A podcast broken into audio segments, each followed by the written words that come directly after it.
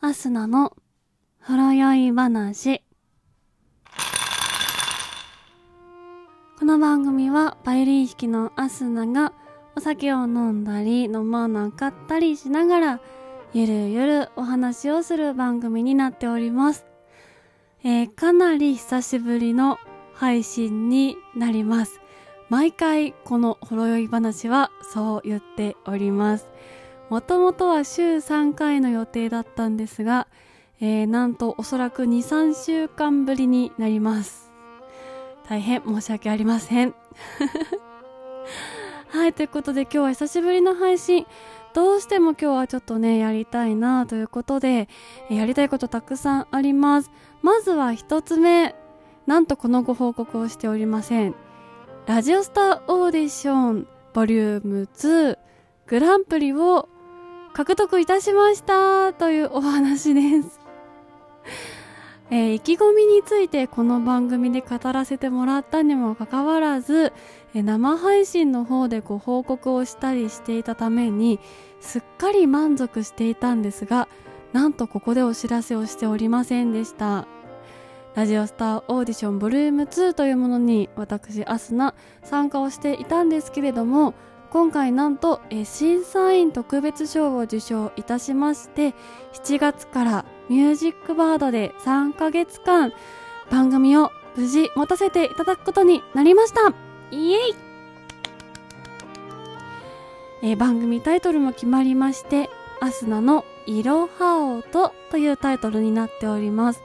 百人一首と音楽であったり本と音楽であったり言葉と音楽に着目した実験バラエティ番組というものを計画しております。7月6日深夜1時半からの放送になりますのでちょっと夜更かしになっちゃうんですけども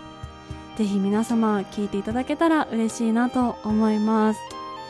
そしてもう一点こちらラジオトーク内で、えー、開催されております。収録トーク総選挙というものですね。はい。えこちらも参加をさせていただいておりまして皆様からたくさんの予選投票券いただいております。昨日13日までの投票だったのでえ今日がもう締め切られて今結果待ちの状態なんですけれども果たしてどうなっているやら48位以内にランクインすればえおすすめトークとして紹介してもらえるというねそれだけでも本当にありがたいなという次第なんですが一体どうなっているんでしょう、えー、それは置いといて本当にたくさんの方から、えー、応援いただきました。そのね予選投票権いただいた皆様のお名前をちょっと順番に言わせていただきたいと思います、えー、たくさんいるのでねちょっとババババと順番に言わせていただきます。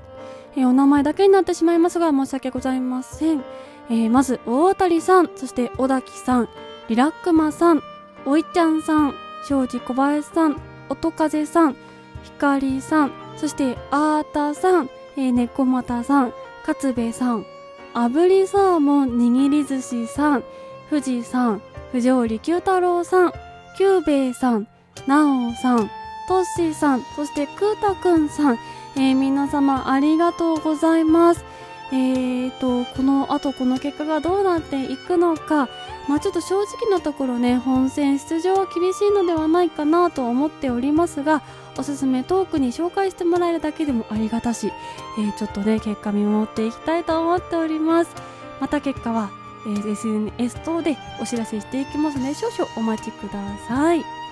そしてですね、お便りが大変溜まっているんでございます。こちらもね、ちょっとね、ご紹介をね、えっ、ー、と、全部ではないんですけれども、同じ方に何通かいただいたりしているので、全部ちょっとご紹介はできないんですが、いくつかお読みいたします。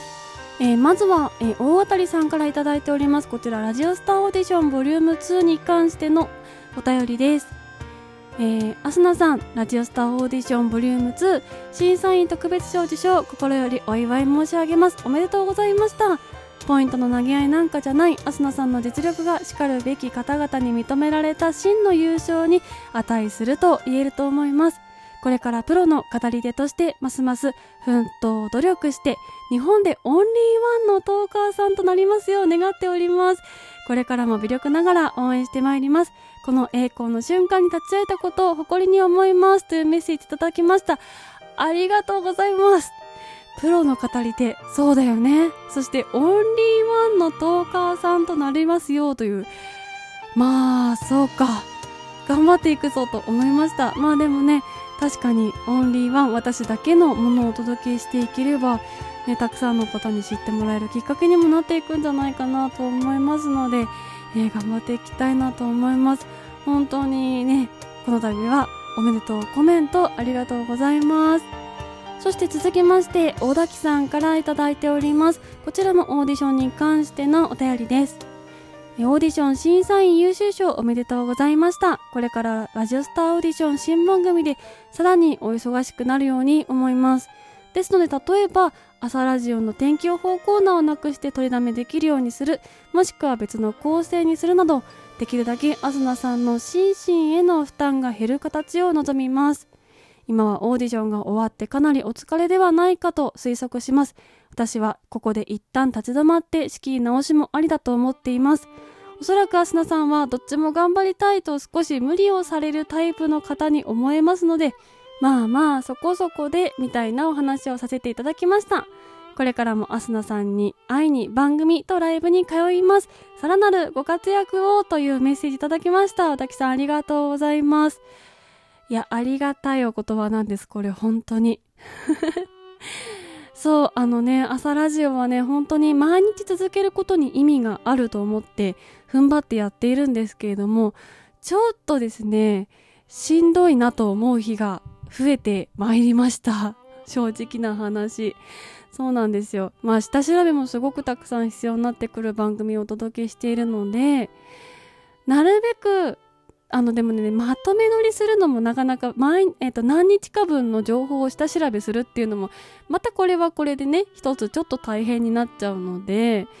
うーんなんかちょっと形を変えることがあるかもしれません現状としてはね今の形のままちょっと続けていこうかなとは思うんですが実際番組が始まった時にやっぱり収録が遅い時間までかかることもあると思うのでそうすると帰ってきてから撮るみたいなところがちょっと発生してしまうと思うんですよね。なのでちょっと朝ラジオお休みはなるべくしないつもりではおりますが何らかの形の変更が今後あるかもしれませんというのをお伝えさせていただきたく思います。本当に尾崎さん、えー、こういうねえーと、気遣いのお便りありがとうございます。おそらくアスナさんはどっちも頑張りたいと少し無理をされるタイプの方に思えますのでってねもうねすごい 見透かされましたって感じです。本当私ちょっとね頑張っちゃう部分がねあるタイプなので 良くないなと思いつつ、まあね、ほどほどに、えー、一緒に楽しんでいける。私も無理せず楽しく、そして皆さんにも楽しんでいただける形、これからも模索していきたいと思います。えー、これからも応援よろしくお願いします。ということで、小滝さん、ありがとうございました。ということでね、実はあと3通ほどご紹介していきたい、えー、メッセージあるんですけれども、お時間の方が差し迫ってきてしまいましたので、一回ここの回はここまでで終わらせていただきたいと思います。後編といたしまして、えー、明日また配信させていただきたいなと思います、えー、メッセージを送ったけど読まれてないぞという方ぜひちょっとそちらチェックしていただけたら嬉しいなと思います。えー、ということで本日は予選投票権皆さん送ってくださってありがとうございますというお礼とたくさんいただいておりましたメッセージへのお返事を少しさせていただきました。それではまたお会いしましょう。今日はこの辺りでお別れです。ありがとうございました。バイバイ。